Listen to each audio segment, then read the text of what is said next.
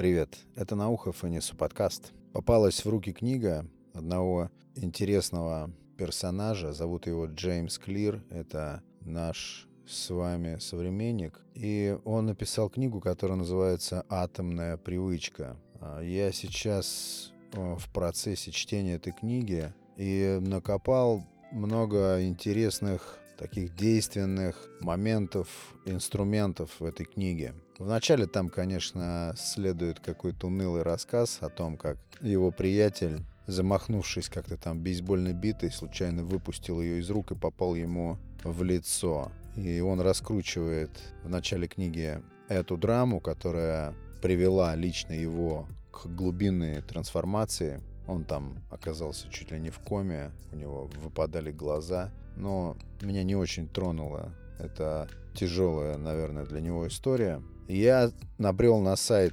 этого парня года, наверное, три назад. Этот парень очень здорово разобрался в механизмах формирования привычек. Так вот, набрел я на его сайт, стал читать и подчеркнул там много полезных таких практических вещей. Очень много для кого это актуально, кому интересно, из его исследований касается пищевого поведения. Но не только это. На самом деле он исследует феномен плохих и полезных привычек. В общем, суть его изысканий, суть его утверждений сводится к тому, что, к тому, что большие изменения возможны только в случае ежедневных каких-то микротрансформаций. То есть какие-то мизерные, на первый взгляд, изменения, но на каждодневной основе создают в долгосрочной перспективе огромный результат, какой-то значимый результат. Поэтому он свою книгу назвал «Атомные привычки», проводя аналогию а, с тем, что атом — это нечто микроскопическое,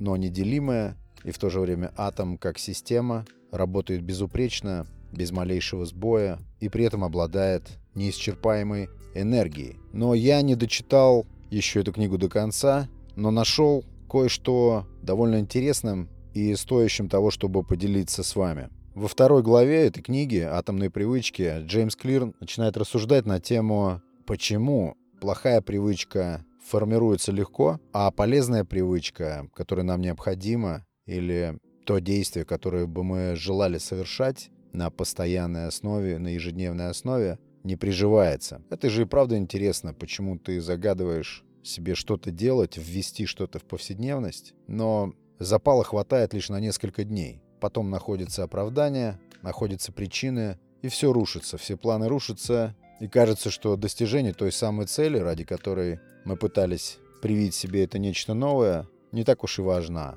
или совсем не важна.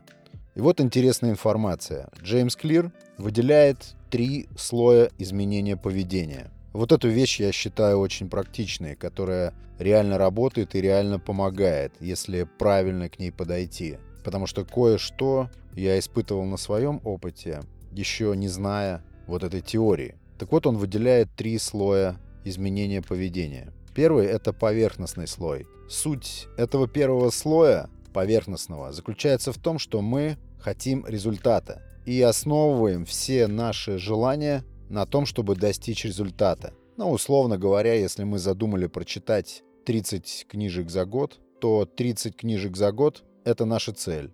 Или за полгода мы решили сбросить 8 килограммов. Это наша цель. Автор этой книжки и вообще разумно и обоснованно считает такой подход заведомо провальным, что в принципе и подтверждается практикой и, наверное, каждым из нас. Мы просто хотим результата. Хотим увидеть, каким бы он ни был, конечный продукт. То есть, если ты ориентируешься на результат, если ты желаешь достичь, неважно в чем, какого-то определенного поинта и только этого, скорее всего, ничего не получится или успех маловероятен. Дальше второй слой. Это ориентация на процесс. То есть мы смещаем акцент с результата и впадаем в кайф от процесса. То есть, да, результат как бы находится в поле внимания, твоего. Но основное, на чем ты сосредотачиваешь свои усилия, это процесс. И, соответственно, процесс становится источником вдохновения, источником энергии, источником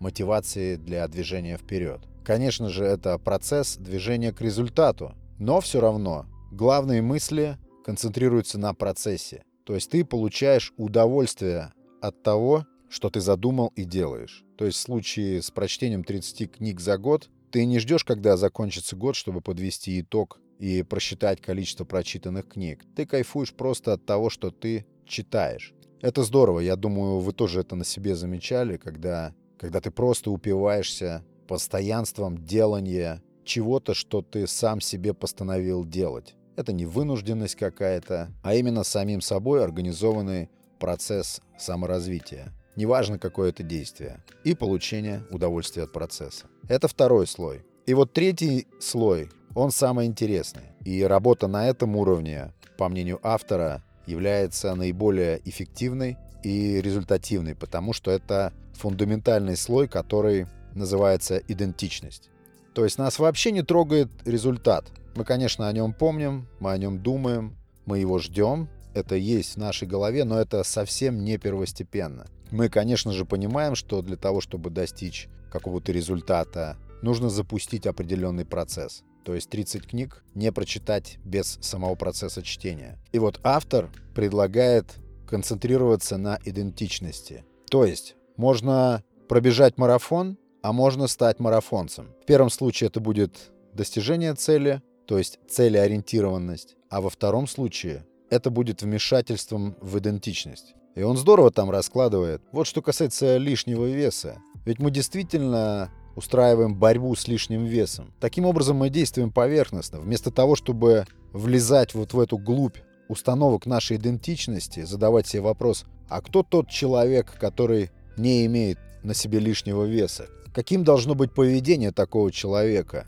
Какими качествами должен обладать человек, который подтянут, спортивен? Что это за личность? Какова идентичность такой персоны? Такие вопросы мы себе не задаем. Мы начинаем просто палить килограммы, ужимать себя, выискивать какие-то новшества, какие-то диеты. И получается, так и остаемся на поверхности, пока не залезем внутрь, пока не сделаем вот эти глобальные переустановки, внутри центра всех этих привычек, в ядре формирования всех этих привычек. То есть, если пофилософствовать, то получается, что касается этих 30 книг в год, получается 30 книг за год — это результат. Дальше расчет, какое количество книг тебе нужно прочитать за неделю, за месяц и так далее, чтобы их вышло 30 за год. И следование этой схеме — это процесс, а решение стать любителем или читателем книг — это работа с идентичностью. Автор «Атомной привычки» говорит, что только так можно достичь фундаментальной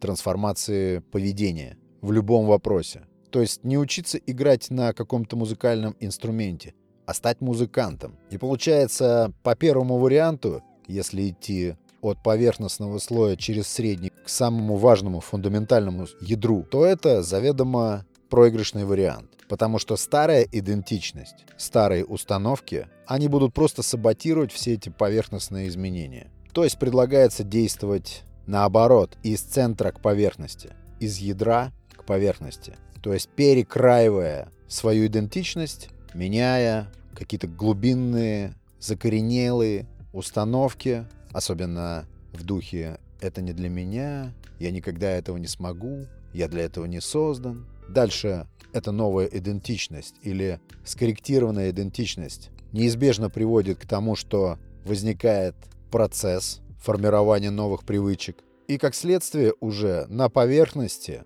как видимая часть айсберга, сам собой возникает результат.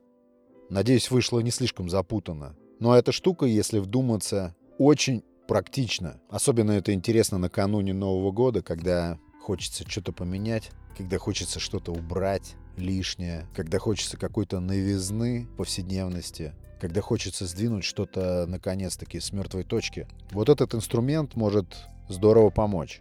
Есть еще кое-какие интересные фишки из этой книги. Чуть позже я тоже о них расскажу. На этом все. Подкаст теперь будет выходить по вторникам и субботам. Это тоже попытка систематизировать процесс через идентичность. Спасибо всем, кто добавился на CastBox. Спасибо всем за внимание. С Новым годом. Пока.